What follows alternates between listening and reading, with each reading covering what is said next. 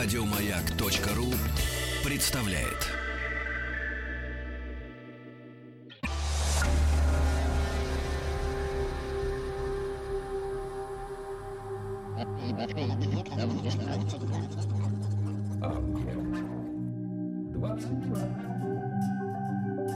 Объект 22.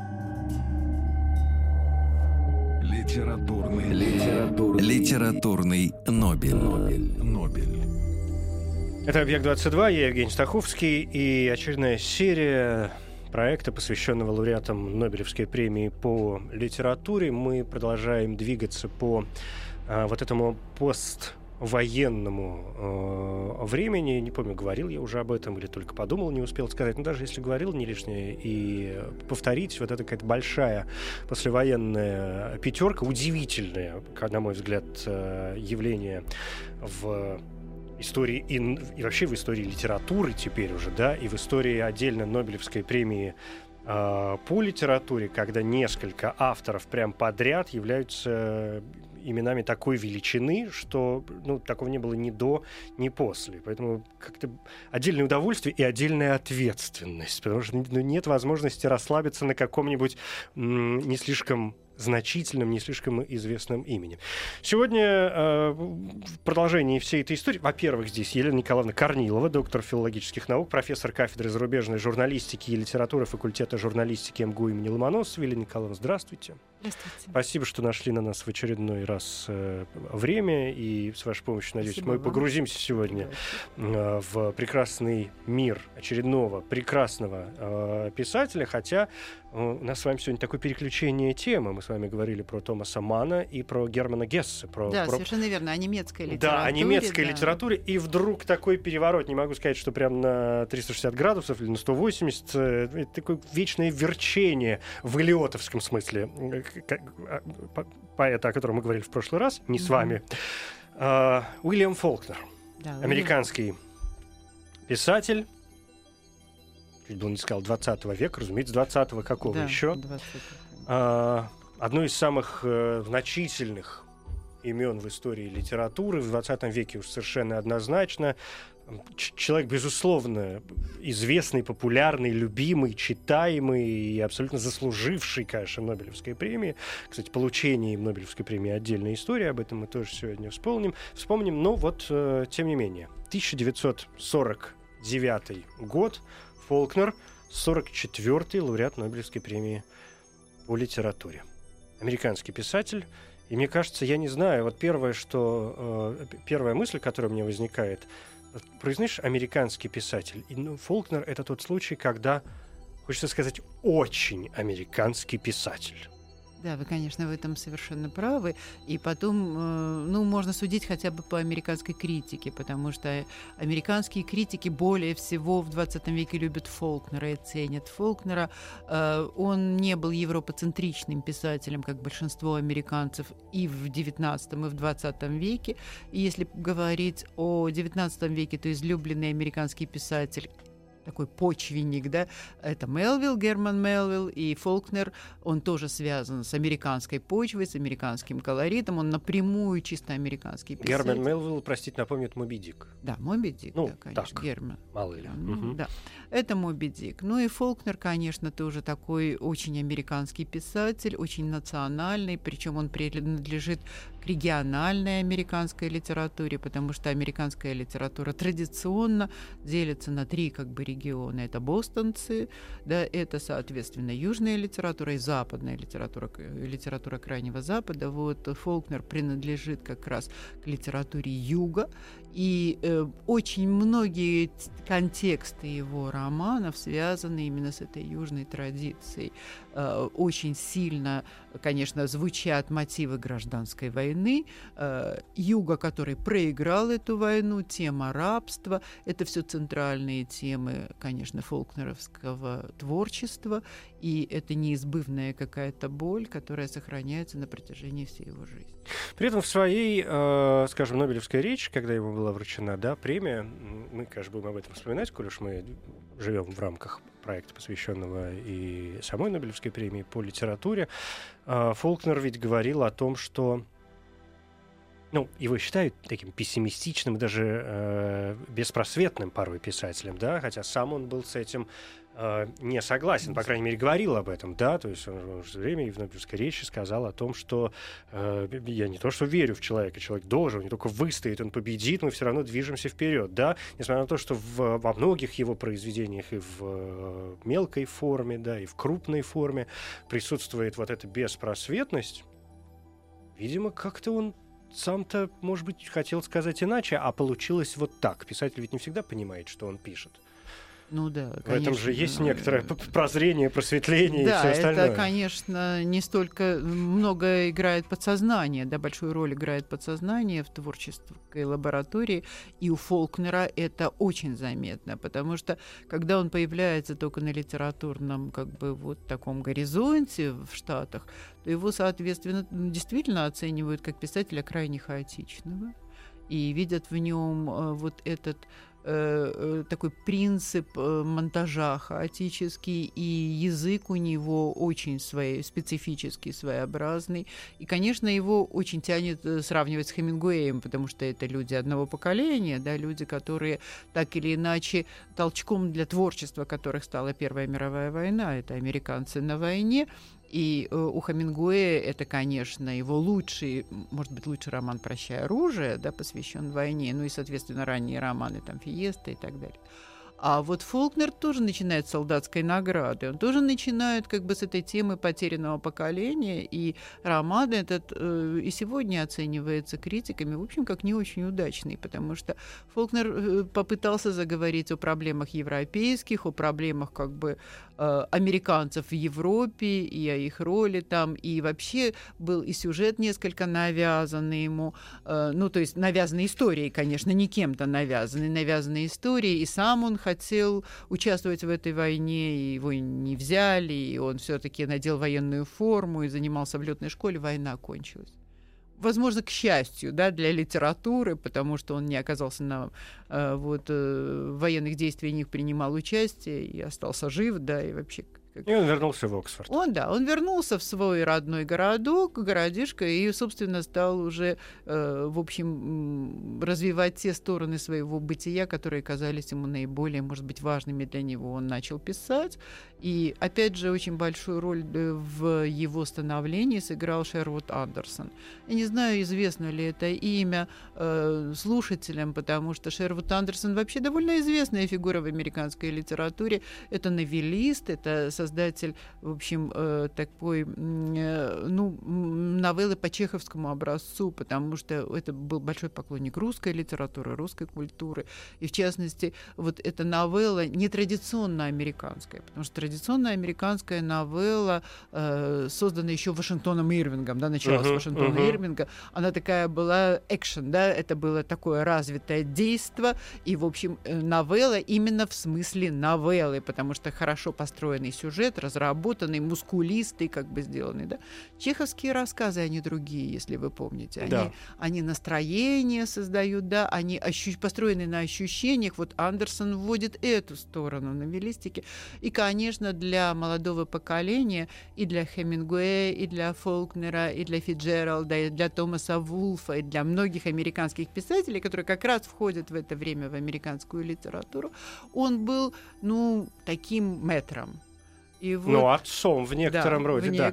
Я, э, смысле, про, да. простите, я сейчас вставлю свои вот эти, даже не три, одну копеечку вставлю о том, что, я надеюсь, э, те, кто следит за нашим проектом, знают, безусловно, кто такой Шервуд Андерсон, а, ну, потому что в проекте чтения я м, читал два рассказа Андерсона. Это был э, шедевр Блэкфута и совершенно блестящая, конечно, история. И э, небольшой рассказ «Я хочу знать, зачем». Mm-hmm. Ну, то есть в подкастах чтения, я сейчас обращаюсь за теми, к тем, кто за нами подглядывает, подслушивает. То есть в, проекте, в, в подкасте чтения это можно найти, если будет интересно. Все, дальше. Да. Э, и, собственно говоря, Андерсон, э, который познакомился с набросками, да, первыми пропытами Фолкнера, он сказал ему очень простую вещь. Он ему сказал, ты вообще деревенский парень, да, и не надо тебе никаких поисков искать. Ну, я, конечно, не цитирую буквально, я пересказываю в общем смысл, что не надо тебе искать каких-то заоблачных высот. Пиши о том, что знаешь досконально. Да, это был и лозунг Хемингуэя. Писать только о том, что знаешь досконально, и ничего другого. А поскольку ты деревенский парень, то пиши вот о своем округе, да, о своем, о, о мире, в котором ты живешь. То есть Там... Андерсон практически, ну не то что он назначил ему место. Да, назначил в, ему, да, будущее место да, в литературе. Это да. было очень мудро, да, очень точно. И действительно, Фолкнер возвращается домой, и более того, он создает ментальную такую территорию для своего писательства. Да, он создает этот округ Екнопатова, который, который выдуманный штат. Выдуманный Северный штат, да, который в переводе с языка индейцев означает «тихо течет река» или «медленно течет река». И вот, вот этот округ, где штат такой, который будет описывать Фолкнер всю жизнь, куда он поместит всех своих героев, он ограничивается несколькими такими пунктами. Понятно, центром является Джефферсон, да, э, какой-то, это есть французово балка такое поселение, как бы есть какие-то еще места, но, впрочем, за пределы этого региона Фолкнер никогда не выйдет. Я позволю себе процитировать. Есть известная записка Фолкнера, которую он предложил к одному из своих произведений с пояснением легким об этом округе. А, значит, йог, вот это вот Йокнапатофа. Да или Йокнапатофа иногда говорят. Да, а. Площадь около 2400 квадратных миль, население 15 611 человек, белых 6298, черных 9313. Единственный хозяин и повелитель Уильям Фолкнер да, действительно. Причем к своему роману «Авесолом, Авесолом», который появляется там в районе 30-х годов. В 36-м, да. Да, в 36-м, Ну, да. я не... Да. Сейчас да, у меня да. просто есть список, список романов под, собой, да. под, под, вот под рукой. Да. На обложке этой, этого романа был нарисован уже Фолкнером, создана карта как бы этого вот э, штата, да, и все. И в дальнейшем как бы э, читателю даже стало легче, может быть, ориентироваться там. Э, для Фолкнера это было очень важно, как для писателя, потому что он писатель, конечно, такой, э, в который вводит деталь, да, реалии, многочисленные реалии, из этих реалий э, потом формируется ткань его романа, и множество этих деталей оно, э, естественно, привязано и ко времени, и к месту. Угу. И поэтому я думаю, что для писателя, просто для его творческой лаборатории это было очень важно. Вот иметь эту карту, да, иметь эти места. А чтобы понимать да, штуку, чтобы, да, да. да. Ничто здесь, не, здесь не забыть. Да, да здесь Ничего вспоминается э, недавно ушедший от нас э, Умберто Эко. Угу который рассказывал, вы же не очень любил комментировать свои произведения, но тем не менее, говорит, вот все, что вы читаете, то вы читаете, да, но который как-то, в общем, сознал, что когда он работал над э, романом «Имя Розы. А, розы, уже когда начертил себе этот монастырь. И у него что было? Значит, если от этой башни до этой я написал 3262 шага, ну, образно да, говоря, да, значит, их там было 3262 и ни, ни, ни ступней, ни, ни мизинцем больше. Да, то есть все мельчайших дела. Ну, действительно, место очень важно, как бы вот э, где привязка как бы к месту для романа, для хорошего романа, для качественного очень важно потому что э, Фолкнер, конечно, очень любит символические образы. Он э, склонен как бы к символике и в раннем творчестве, ну, скажем, символ времени, да, в «Шуме и ярости», и, и в позднем творчестве, потому что Флем Сноупс — это, конечно, тоже символ, символ такого вот э, финансового благополучия, такого стремления к прагматизму и, и, и как бы хватка такая деловая, а в результате оказывается обезличенный человек бездуховный. Он, он в символ превращается, он уже даже не столько характер, сколько он символ. Фолкнер это очень... Э, у него это получалось, и получалось очень достойно, как бы очень впечатляюще. Но, с другой стороны, э, многие его романы сотканы именно из этих деталей, да, из мелких деталей. И вообще толчком к этому, ко многим его романам являются именно картинки, да, вот в деталях. Ну вот как он пишет о замысле своего, может быть, самого знаменитого романа «Шум и ярость». Он пишет о том, что у него перед его глазами встала картинка э, как бы девочки, которая взобралась на абрикосовое дерево и смотрит через окно на похороны своей бабушки.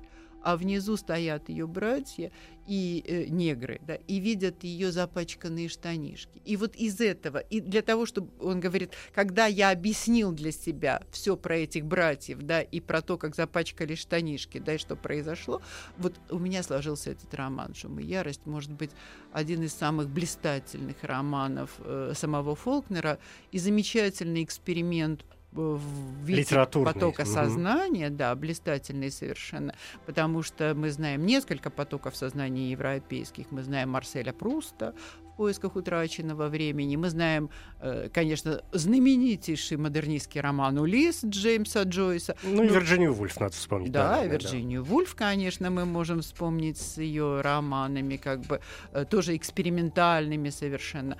Но Фолкнер — это отдельное история, да, у него собственное ощущение потока сознания, и у него, конечно, уникальный поток сознания. Ни у кого, никто из писателей не пытался восстановить поток сознания идиота, да, вот человека, который как бы, то есть вот этого э, молодого человека, который родился нездоровым, у которого, э, собственно, он нем, и он при Это этом... Бенджи Компсон. Бенджи угу. Компсон, совершенно верно. Он не мой, и при этом он еще и дитя, как бы наивное дитя, хотя он уже взрослый человек по возрасту, но он по развитию наивное дитя. Да, и, соответственно, вот эта, вот эта чистота наивности, с одной стороны, да, которая очень привлекает, очень интересует Фолкнера, а с другой стороны, воссоздать поток э, сознания человека, находящегося в, находящегося вот в состоянии э, отсутствия такого рационализма, да, живущего ощущениями в основном. Вообще Фолкнер человек, который более всего ценит эмоции, ощущения. Э, и, соответственно, вот создать такой э, поток сознания, ну, просто не было даже таких попыток. А это, конечно, э, в общем, совершенное произведение, потому что шум и ярость состоит из трех потоков сознания и потом еще комментария Фолкнера, но тем не менее первый поток сознания Бенджи, он открывает этот роман и как бы задает тон этому роману. Интересный момент, что э, это произведение, в котором э, повествование ведется от лица действительно нескольких э, лиц и описывается, в общем, э, одна и та же история, да, одна и та же история. С разными, э, Четырежды разными персонажами. То, что сделал э, уже позже, тут я не могу не вспомнить Фауза, например, да, то, что сделал блестяще, потом повторил этот эксперимент. Ну, мне кажется, это самое яркое, во всяком случае, повторение уже по пост э, Фолкнеровское, то, что сделал Фаус в коллекционере. Ну, там две, две точки там зрения. Там две точки да. зрения, да. Но вот посмотрите, есть еще и другие примеры подобные. Ну, во-первых, я э, отправлю вас к самым истокам, откуда появляется вот это четырех, четырехчленное членение. Да? Одна история рассказана четыре раза. Это, пардон, Евангелие? Вообще-то да. Евангелие, да, четыре рассказчика, и э, со, э, события одни и те же. И, соответственно, как бы вот это наслоение материала э, в четыре раза, в четыре слоя, да, оно в литературе вообще разрабатывалось и неоднократно, потому что, как совершенно точно доказал Юнг, это опять же вот э, э, символ целостности, да, три и один – три Евангелия э, биографические, одно от Иоанна, как бы, да, оно богословское, да, совсем другое. Вот примерно так же построены, ну, скажем, если вы возьмете новеллистику Гофмана, вы там найдете этот прием ну, например, счастье игрока, да, когда одна история четыре раза рассказ... три раза рассказывается и потом еще комментируется автором. Э, то же самое у Фолкнера. Три раза рассказывается разными персонажами, и потом он сам комментирует. Ну, я могу еще привести пример э, Росимон, да, известный mm. фильм Акира Курасавы, mm-hmm. да, опять э, три повествователя и потом как бы заключительный, и это, это все истории разные. А потому что на самом деле, конечно, это модель готическая, когда э, психоло- психология персонажа позволяет ему видеть совсем не то, что видит другой. Да, каждый видит по-своему, и получается разные истории. Но вот что касается фолкнеровского романа, то, конечно, здесь э, потрясающий контрапункт потому что, с одной стороны, мы слышим рассказ Бенджи, да, с его э, страданиями, болью и трагедией, потому что он болен, да, и потому что он лишен всего и речи, как бы, да, и возможности общения, и любимой сестры, и, и вся и его всего жизнь на утраты. свете, да. А с другой стороны, хотя вот здесь давайте передохнем.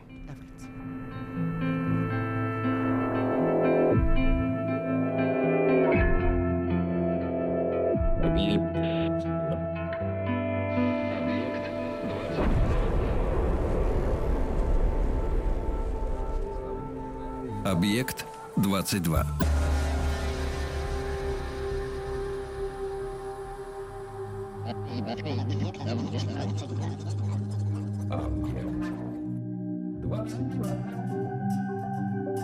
Объект 22. Литературный, литературный, литературный Нобель. 44-й лауреат Нобелевской премии по литературе Уильям Катберт Фолкнер сегодня нас э, занимает. Я Евгений Стаховский, здесь Елена Николаевна Корнилова, доктор филологических наук. Мы как-то вот начали обсуждать «Шум и ярость». Понятное дело, самый известный э, роман э, Фолкнера. Вообще, самое известное его произведение, наверное, да, из всего, что было им написано. Ну, достаточно известные также трилогии «Деревушка особня... э, город особняк». так называемая Трилогия. о Сноупсах. Да, Да, совершенно да. верно. А, ну, в общем, да, но все равно шум и ярость никуда. «Шум и ярость», Даже да, если да, не- человек не читал, он, по крайней мере, слышал это название, тем более, что дважды э, произведение было экранизировано. Есть возможность, по крайней мере, это посмотреть, Да. ежели нет сил э, читать. А, мы остановились на том, что вот эти три первых главных части. Первая от, значит, Бенджи Компсон, э, один человек, второй там, э, Квентин. Квентин, да, Да, который, Компсон, да. который, как это сказать, Гарвардский студент, Да, интеллектуал. такой, да? такой, в общем, он, да, Да. отдельный. И третья, а, собственно, Джейсон. Джейсон. Джейсон, любимый да. сын. Да. Да. Ну, э, да, надо сказать, что вот э, уже в потоке сознания Бенджи мы узнаем о тех утратах, которые он понес, потому что он теряет как бы все, что он любит, все, что окружает. Лужок, да, где паслась корова, в которую он любил, и э, вот этот мир, в, который, в котором он э, был счастлив со своей сестрой Кэдди.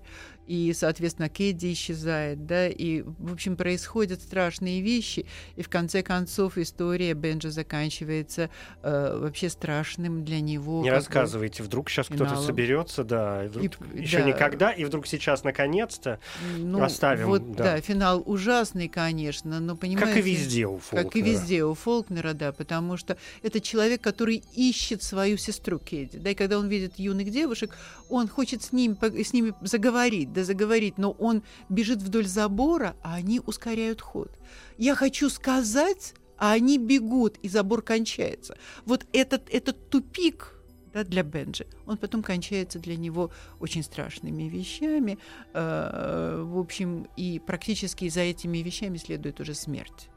Э, И э, Фолкнер, конечно, доводит это до э, состояния трагедии, что часто очень бывает в его романах. Это обычный как бы финал в его романе, ну и до состояния, может быть, ощущения, полное ощущение абсурдности мира. Абсурдности. абсурдности. Конечно, абсурдности, потому что, потому что выхода нет. Да, нет Ну, вот смотрите, абсурдность э, тоже ведь может восприниматься по-разному. Э, Есть ведь автор, которого считают, ну, как сказать, его можно смело назвать таким королем абсурда. А, Я Кавку, конечно, Да, имею да, в виду, да, да. да, и, да. Но, но в чем заключается абсурдность Кавки? Я как-то говорил уже и в эфире об этом, когда мы говорили о Довлатове в отдельной совершенно программе и говорили об абсурде в творчестве Довлатова. А мне кажется, что Довлатов крайне такой абсурдный композитор, потому что, о, господи, писатель, Писатель. конечно, да. Ну, в некотором роде все писатели-композиторы, да. да. А, у- у- упираясь в исконное значение, может быть, в том числе этого слова, но сейчас не об этом. А, Человек, который блестяще показывает абсурд э, своего времени, и, безусловно, мы тогда вспоминали о том, что сам Довлатов уже в серьезном возрасте, уже после переезда в э, Штаты, а, называл, говорил о том, что Кавка не дает ему покоя, что он не может от него отделаться, хотя, в общем, в юности как-то не очень отстранялся, может быть, отстранялся, да, как да. очень, да, да, очень да, да. А вот уже в совершенно уже зрелости, в, так, так, в да. зрелости, да. Я все время хочу не на- сказать не на старости лет слова не мог подобрать, в Зрелость, зрелости такой, да. да. Практически предсмертной зрелости. А, И, и я тогда как-то вот э, у меня появилась какая-то вот эта мысль о том, что, ну, собственно, а почему Кавка-то абсурден? Кавка кажется абсурдным э, человеку, живущему в кажущемся нормальном мире, когда человек представляет э, себе окружающий мир как некую, ну, путь объективную или там субъективную, объективно-субъективную реальность, и кажется, что вот это норма, а, соответственно, мир Кавки, как и некоторый мир Довлатова, например, да, это абсурд, тогда это кажется абсурдом. А если человек в своей жизни видит, насколько абсурден мир, Мир, вот этот да. существующий, в котором мы Совершенно живем, верно, да. то, э, извините, Кавка самый нормальный писатель за всю историю писателей, потому что он умудрился рассказать об абсурдности этого мира так, как никто Как ни- другой. Поэтому вот э, я вас и остановил, что вы вкладываете Да. в абсурдность Фолкнера. Я с вами согласна в этом смысле, потому что действительно, э, я, конечно, не Довлатов, но у меня в юности тоже было полное отторжение э, Кавки. Я, когда его прочитала, будучи студенткой первого курса, я вообще была в ужасе от того, что от прочитанного. Но, м, понимаете, у Кавки абсурдность заключается в том, что человек не понимает без... То есть для него мир бессмысленен, существовать в нем бессмысленно. И никакая э, так за- заложенная как бы традициями литературы, у гуманизма борьба, да, и попытка сопротивляться этому, это ничего не дает. И все, что происходит вокруг, это просто какой-то бред вообще. бред. Просто Он- бред. Он, не подлежит как бы человеческому пониманию, б- человеческому разуму. Поэтому, что бы ты ни делал, ты все равно упрешься в стену. И, в принципе, у Фолкнера примерно та же трагическая, вот это трагическое ощущение невозможности побороть вот этот ужас. Причем ужас-то, в общем-то, бессмысленный бессмысленный, потому что э, вот эм, очень точно сказал об этом Сартр, да, все трагедии, э, Сартр написал э, знаменитую статью «Время у Фолкнера», не случайно, да, философ и известный вообще человек и писатель разбирают как бы какие-то тексты Фолкнера, но я уже не говорю о том, что он и переделывал и пьесы фолкнеровские, Сартр. Ну вот, но э, проблема как бы в том, что э, он говорит, что э, герой, особенно он говорит о Квентине Компсоне, да, он говорит, что герой э, Фолкнера это человек, сидящий за рулем мчащегося автомобиля, который смотрит назад, да, у него вся перспектива как бы сзади, а впереди нет ничего. Вот эта э, страшная э, вообще-то модель существования, она и для Фолкнера очень характерна, потому что э, вообще-то отношение Фолкнера к жизни очень э, трагическое. Его ведь герои, они очень часто связаны с ним и с его опытом, и с его биографией. Потому что если вы возьмете роман Сарторис, да, то вы увидите там молодого Байерда Сарториса, который учится в летной школе. Да, очень просто сам Фолкнер, да, а его как бы отец старший Сарторис, владелец банка, который продает этот банк Янки, соответственно, да, и сидит на пороге своего магазина, и потом дед умирает э, в машине, да, у Байерда на, на бешеной скорости. А Байерд сам кончает жизнь самоубийством практически, то есть он садится в не, заранее известный неисправный самолет и убивает себя. Почему? Потому что брат его погиб когда-то, и вот он теперь испытывает вот это чувство как бы невозможности существования. И вот это чувство невозможности существования, оно есть и у Квентина Компсона, потому что Квентин м, э, на самом деле э, убит как бы, да, уничтожен падением сестры. Кэдди, которая не появляется на страницах романа, и мы видим только ее глазами. Сначала Бенджи, потом, соответственно, глазами Квентина, и потом э, Джейсон о ней тоже будет говорить, как о последней, как бы гулящей девке, которая вообще э, не подлежит никаким моральным нормам. Значит, что происходит, как, в чем трагедия?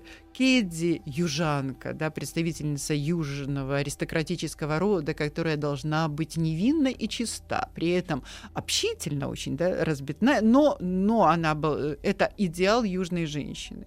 И вдруг она, э, с ней происходит несчастье, она не замужем, она ждет ребенка, что с этим делать? Это поражение для Квентина ужасное. Он вообще пытается убедить отца в том, что он отец ребенка. Да? Он, он считает, что уж лучше инцест, чем признание вот этого грехопадения страшного. Но он не может пережить этой трагедии, ведь э, его поток сознания заканчивается самоубийством. Но перед тем, как э, совершить это самоубийство, он совершает э, такой бессмысленный, абсурдный акт Потому что когда-то отец ему подарил дедовские часы. Причем отец, что говорит отец? А, опять же, модель, очень напоминающая фолкнеровскую семью. Отец, даря как бы сыну дедовские часы, говорит, вот тебе кладбище всех надежд. Время – кладбище надежд. Да?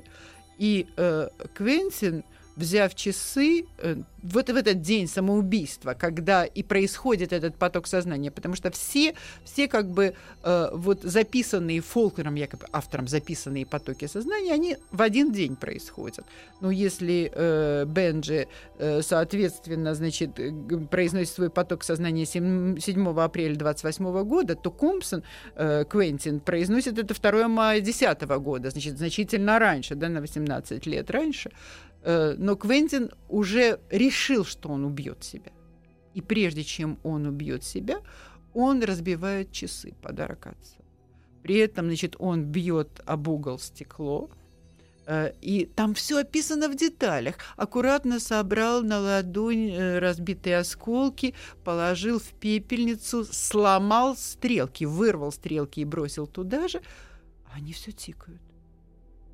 Да, вот этот абсурд при этом каждые 15 минут он слышит бой гарвардских часов. Такая невозможность, с одной стороны, с другой стороны, абсолютная нерушимость времени. Абсолютная. Понимаете, это такой конфликт, который... А все это обернуто назад, потому что это обернуто к проблеме гражданской войны, потому что это южная литература, это южное общество, это гибель аристократического мира, это разрушение вот той, э, казалось бы, такой, э, ну теперь это кажется Фолкнеру, высокой, да, э, позитивной нравственной культуры, которая уничтожена теперь совершенно. И его герои даже иногда думают о том, что вот, вот вернуться бы в тот день 63 -го года перед битвой, да, перед битвой, когда уже еще пушки заряжены, и э, солдаты стоят готовые, да, столкнуться. Вот вернуться бы в этот героический день до поражения. И вот там была жизнь. А все, что после поражения, это гибель. Поэтому вот э, Квентин интеллектуал. Да? У нас два потока – идиота и интеллектуала. Но это интеллектуальное сознание со всей ее ассоциативностью, со всей нагруженностью метафорами, символами. Вообще Квентин э, мыслит очень э, художественно, да, очень интересно. Но а этот поток тоже хаотичен, потому что он обрывается, фразы обрываются посередине. Квентин не додумывает, он нервический, как бы, да, вот такое нервическое его напряжение перед самоубийством. Это все отражено в этом потоке. Конечно, с точки зрения психологического материала это виртуозно это виртуозно, так же, как и первая книга. Ну вот смотрите, э, Елена Николаевна, у нас очень мало остается времени, и у меня накопилось несколько пунктов, да, которые ну, в продолжении, разумеется. А, во-первых, когда мы говорили о времени, а Фолкнера, насколько я понимаю, принято все-таки относить к модернизму, так или иначе. Ну, понятно, что это спорный какой-то момент, но довольно часто его считают э, писателем все-таки модернизма. И, а вопрос времени э, вообще очень важный для всей литературы модернизма. Вопрос вообще существования времени, когда мы говорили на, в прошлой программе про Элиота, вот уж кто со временем-то, извините, развернул.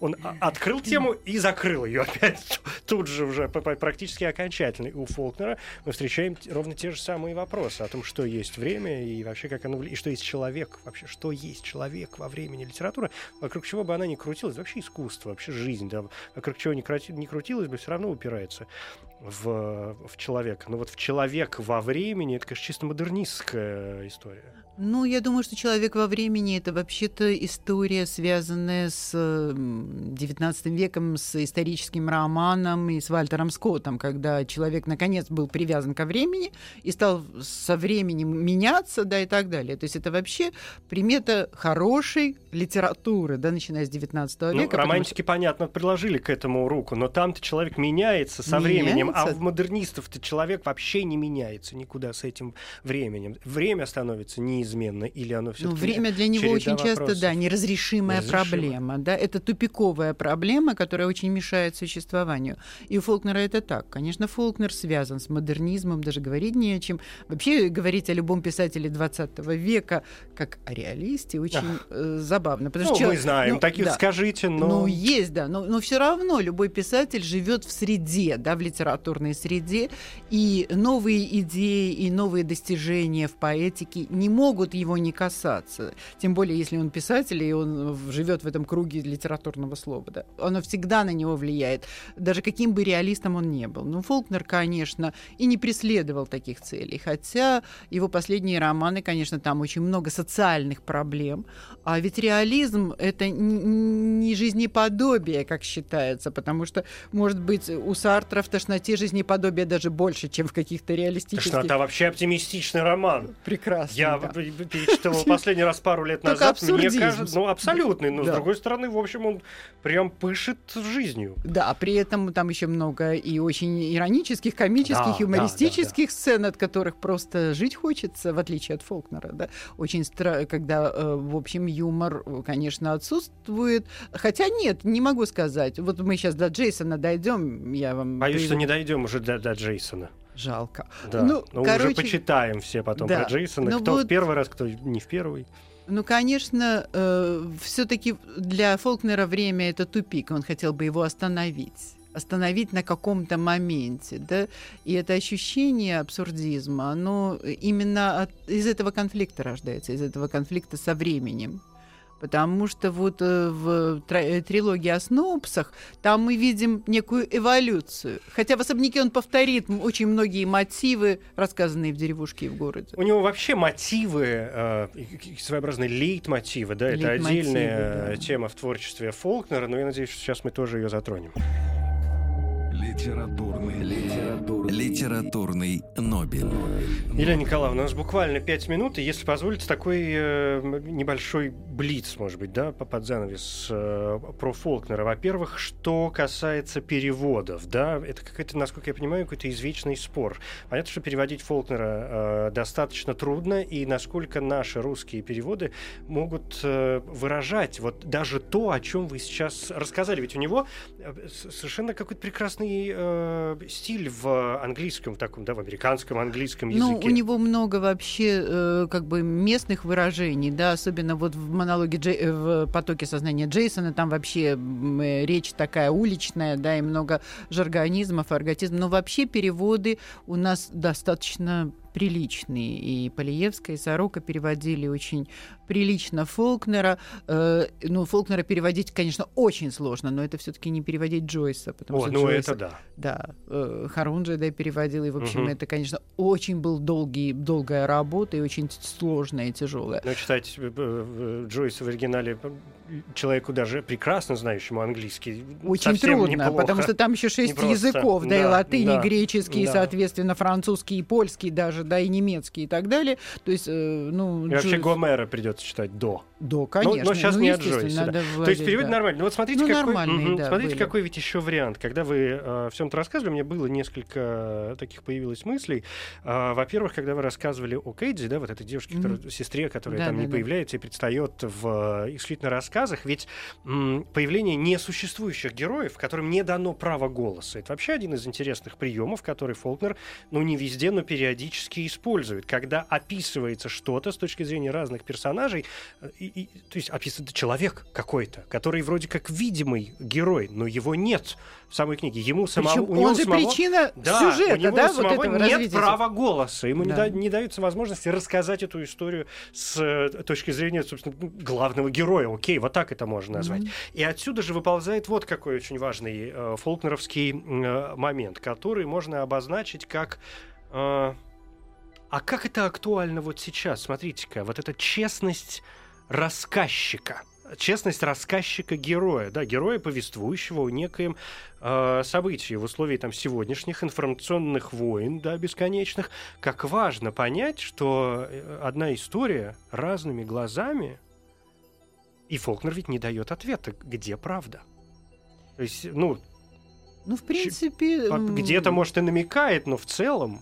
Ну а Ке, э, о Кэдди он вообще э, высказывается очень нелицеприятно, потому что история Кэдди, которую выдают замуж, а потом выясняется, что она как бы рождает, рожает чужого ребенка, и муж, естественно, да, от нее отказывается, и вообще ее финал печальный. Э, Фолкнер где-то там намекает, что она стала потом э, любовницей нациста. Ой что было вообще для, для него так же неприемлемо, наверное, как и для нас, да, для многих американцев. Вот. Но а девочка ей рожденная, Квинтина, которая живет в этом доме, да, и которая убежит из этого дома, опять же, еще один персонаж женский и опять не имеющий возможности высказаться. Но Квинтина станет как бы наказанием, э, ну, скажем, Джейсона за его, за его жадность, за его прагматизм, потому что она похитит деньги, которые он брал у ее матери и на нее не тратил, да, и то, что он еще накопил, и сбежит. И опять же, этот мотив э, потом у Фолкнера даже в замысле он появится, потому что, с одной стороны, это ее мать, которая сидела на груше и смотрела на похоронный обряд, а с другой стороны, это дочь дочь, которая спустилась по водосточной трубе и сбежала с э, цирковым артистом. Да? И вот эта история двух женщин, это вообще история женского бунта, а женский бунт, понятно, это очень э, такая обличительная ситуация, потому что если женщина, которая стабильна очень, да, и вынуждена быть стабильной, потому что она, дети у нее, да, если она бунтует в обществе, то в обществе ох, как неблагополучно, да, и ох, как все плохо. И поэтому вот э, вообще э, рассказ об этих э, персонажах, тем не менее, складывается вот из этих мозаик, да. Но из... потребовал комментария. Да, но потребовал комментария, потому что после монолога Джейсона, э, такого прагматика, да, такого э, южанина, который живет по принципам Янки, что вообще для Фолкнера неприемлемо. Янки это, это как бы ругательство, да, это, это некое такое осуждение сразу, пятно на человеке. Так вот, э, э, в результате, э, когда он попытался опубликовать это все, подумал, как читатель прореагирует на все его три потока, он понял, что нужно еще четвертое Евангелие да, от Фолкнера, и написал свой автокомментарий. Хотя Джейсон, рассказ Джейсона, его как бы поток, очень близок к реалистической манере. Там все понятно, там все прагматично, там все с иронией. Ну, например, он говорит любопытную вещь. Он выгоняет всех негров. Шесть негров жило в доме, как всегда, да, и они были слуги, и вообще были люди близкие. Ну, хотя бы это негритянка Дилси, да, которая вообще, она говорит, я видела первых, я увижу последних. Так вот, он выгоняет из дома и говорит, Эйб Линкольн в 63 году освободил негров от Компсона.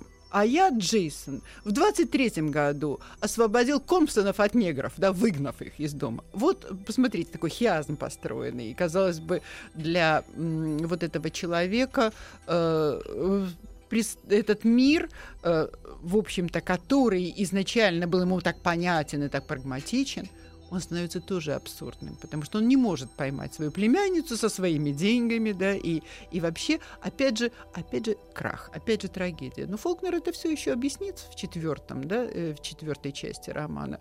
И таким образом, если кто-то запутался в первых частях, он может поговорить с самим автором. Слегка подраспутать все да, это, да, в, да, в конце концов, и услышать ну, хотя бы какую-то приблизительную точку зрения. Хотя мне не кажется, что она уж прям таки прозрачна совершенно. Ну, этого Там не бывает никогда. Этого...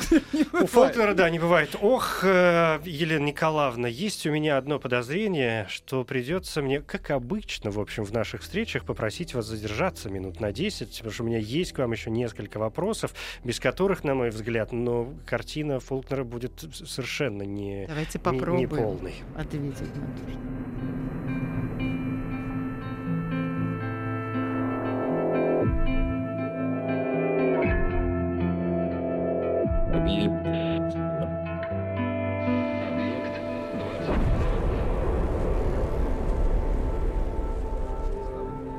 Объект 22.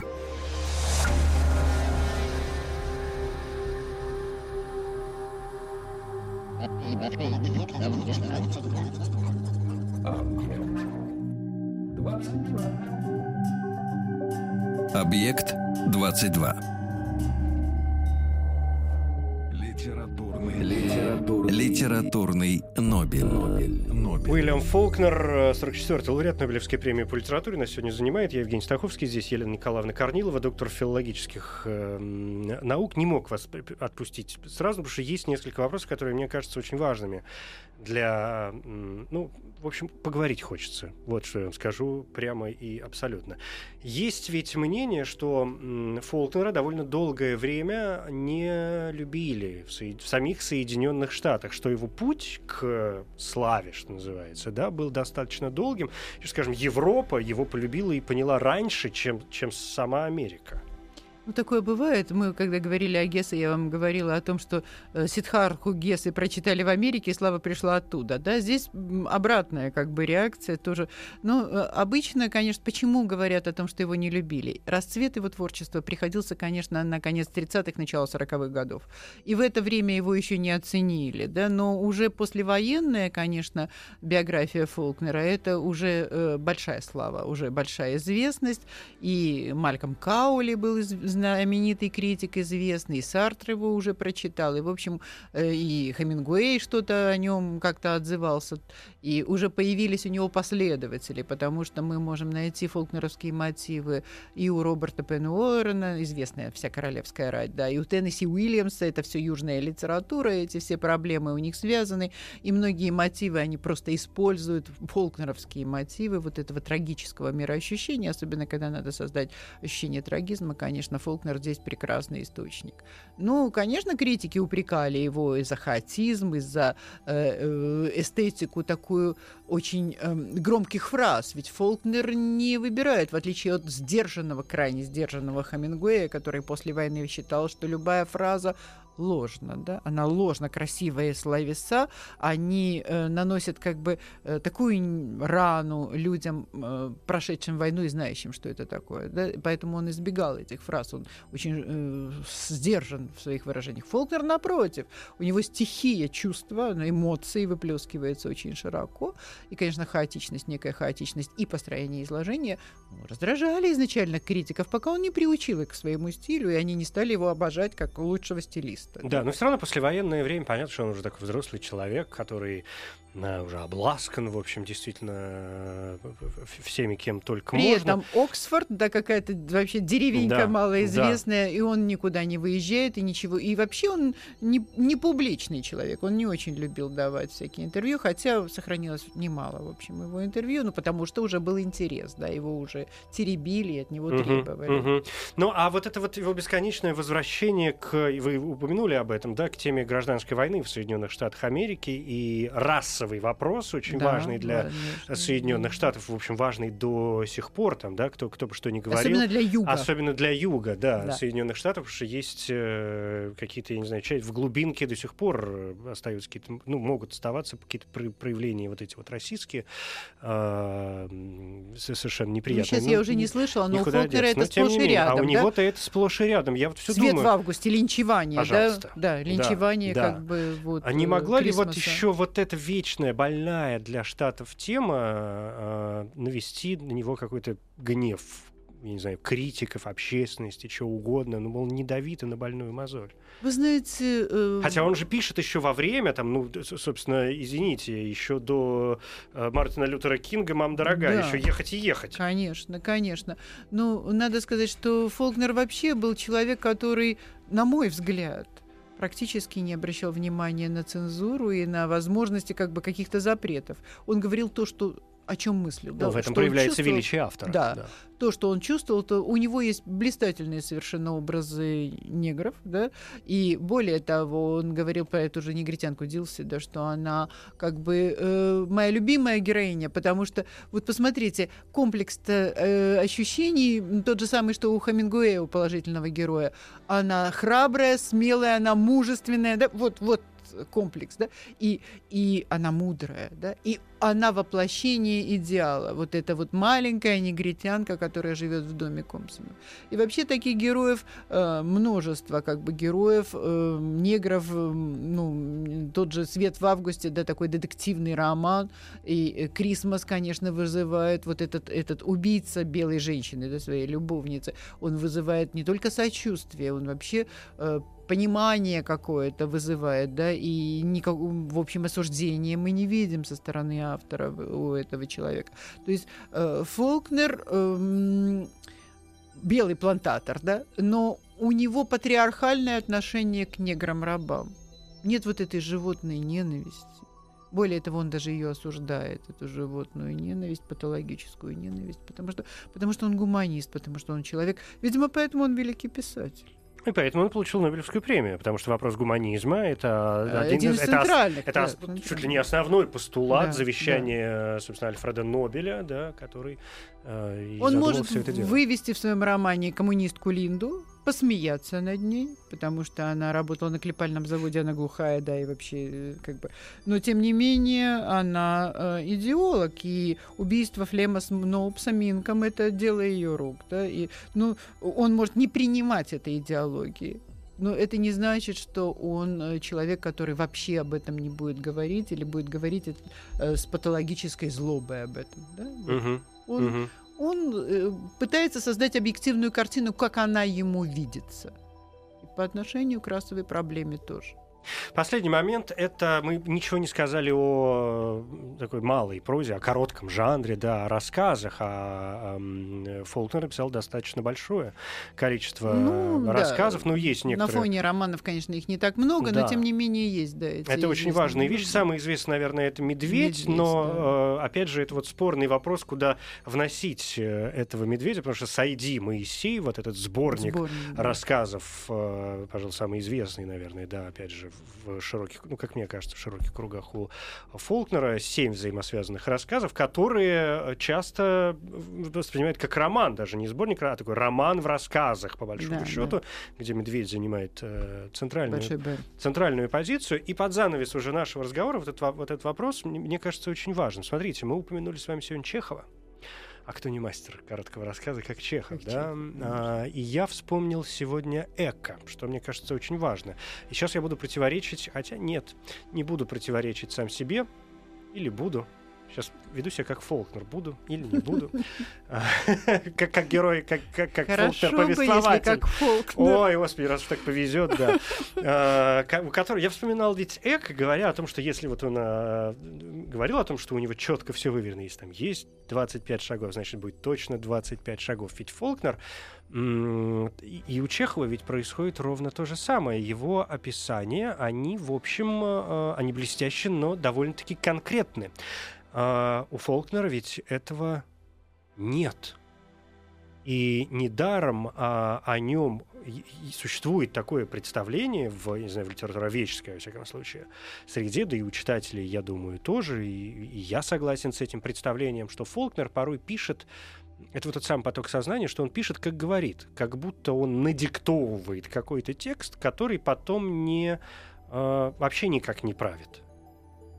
И вот эти ступени, он, ну, сейчас образно, если рисовать какую-то картинку для примера, да, то есть не цитируя Фолкнера, но если возвращаться к тем же ступеням, да, ну, там, не знаю, Майкл прошел 20 ступеней, нет, наверное, 25, а может быть 20, может быть и не прошел. А что, ну, ладно, то есть такое ощущение, что автор потом, э, он что-то говорит, говорит, говорит, говорит, с мыслью, что я потом что-нибудь вычеркну и подправлю, но ничего не вычеркивает и не подправляет. И вот эта вот картинка, опять же, складывается и абсурдности, и неточности, и честности вот той самой. Где честность в этой информации, которую выдает, а, которую выдают его герои? Вот посмотрите, тут мы, конечно, взошли с вами в такие дебри литературоведческие, из которых нам пути найти трудно выход.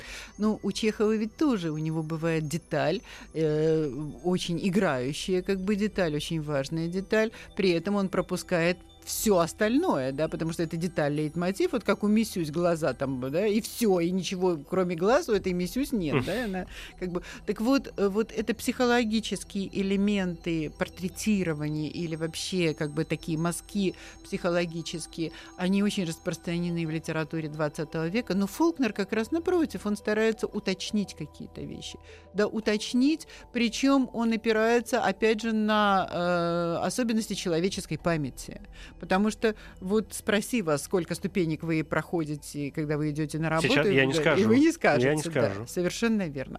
Вот. Поэтому как бы вот такие моменты, которые, а, на которые вы указываете, э, у Фолкнера, они связаны в том числе и с эмоциональной оценкой. Он действительно очень эмоционален. И вот в этом знаменитом «Медведе», да, где он изображает вообще американскую природу и какой-то особый мир, да, вот как будто бы возвращается к естественному человеку, к какому-то вообще Куперу, там, каким-то дебрям, да, и какие-то, что-то там такое вот, такое исконно американское, которое заложено э, в европейском восприятии Америки, потому что что такое Америка? Дикая страна, да, с дикими. Ну вот это, это очень такие вещи притягательные, интересные, но они у Фолкнера всегда эмоционально окрашенные. На мой взгляд, тут нельзя подходить к его текстам с логарифмической линейкой, да, и э, вот э, рассматривать, насколько это можно логически трактовать, потому что это, конечно, чистая эмоция, и скорее, э, Фолкнер писатель, именно рассчитывающий как музыкант, да, на наше восприятие вот такое э, э, чувственное, эмоциональное в первую эмоциональное, очередь. да, которое э, рационализм надо иногда отвести в сторону, и тогда Фолкнер будет ваш писатель, совершенно ваш писатель, но если, конечно, вы примете его, в общем, довольно трагическое мироощущение, потому что э, трагедия и трагические финалы, да, у, вы не найдете у Фолкнера хэппи-энда.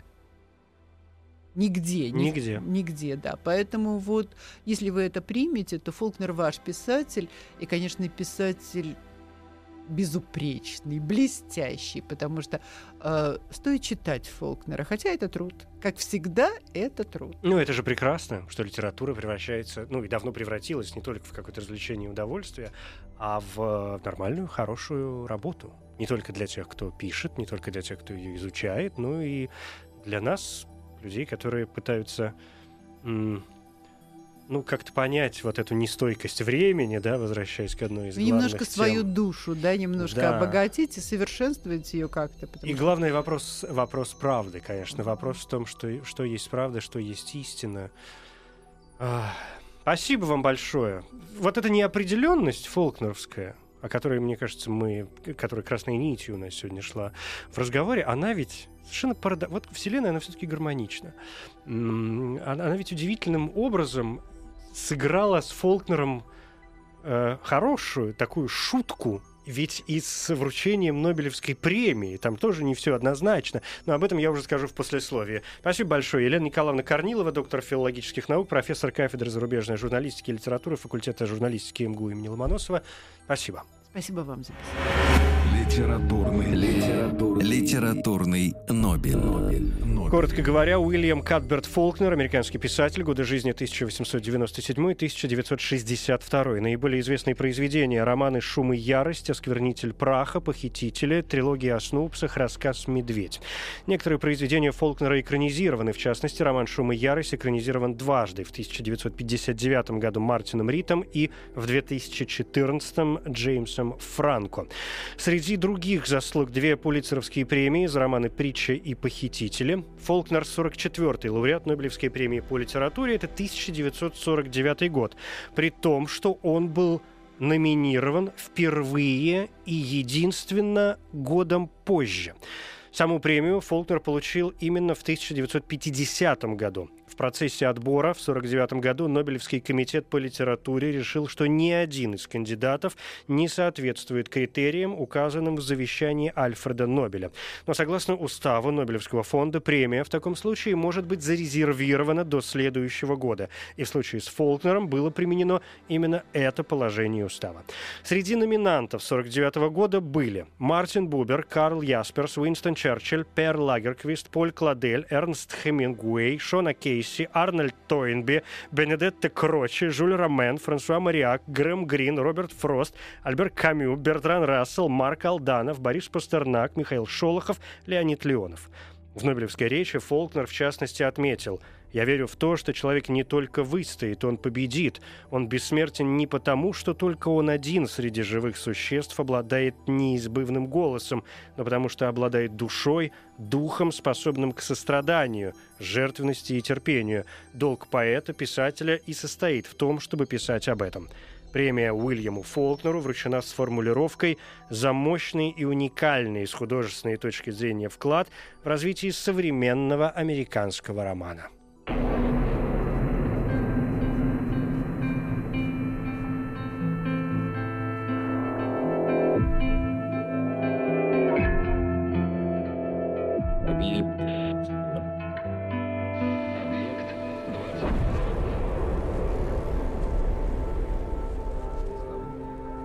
Объект 22. Еще больше подкастов на радиомаяк.ру.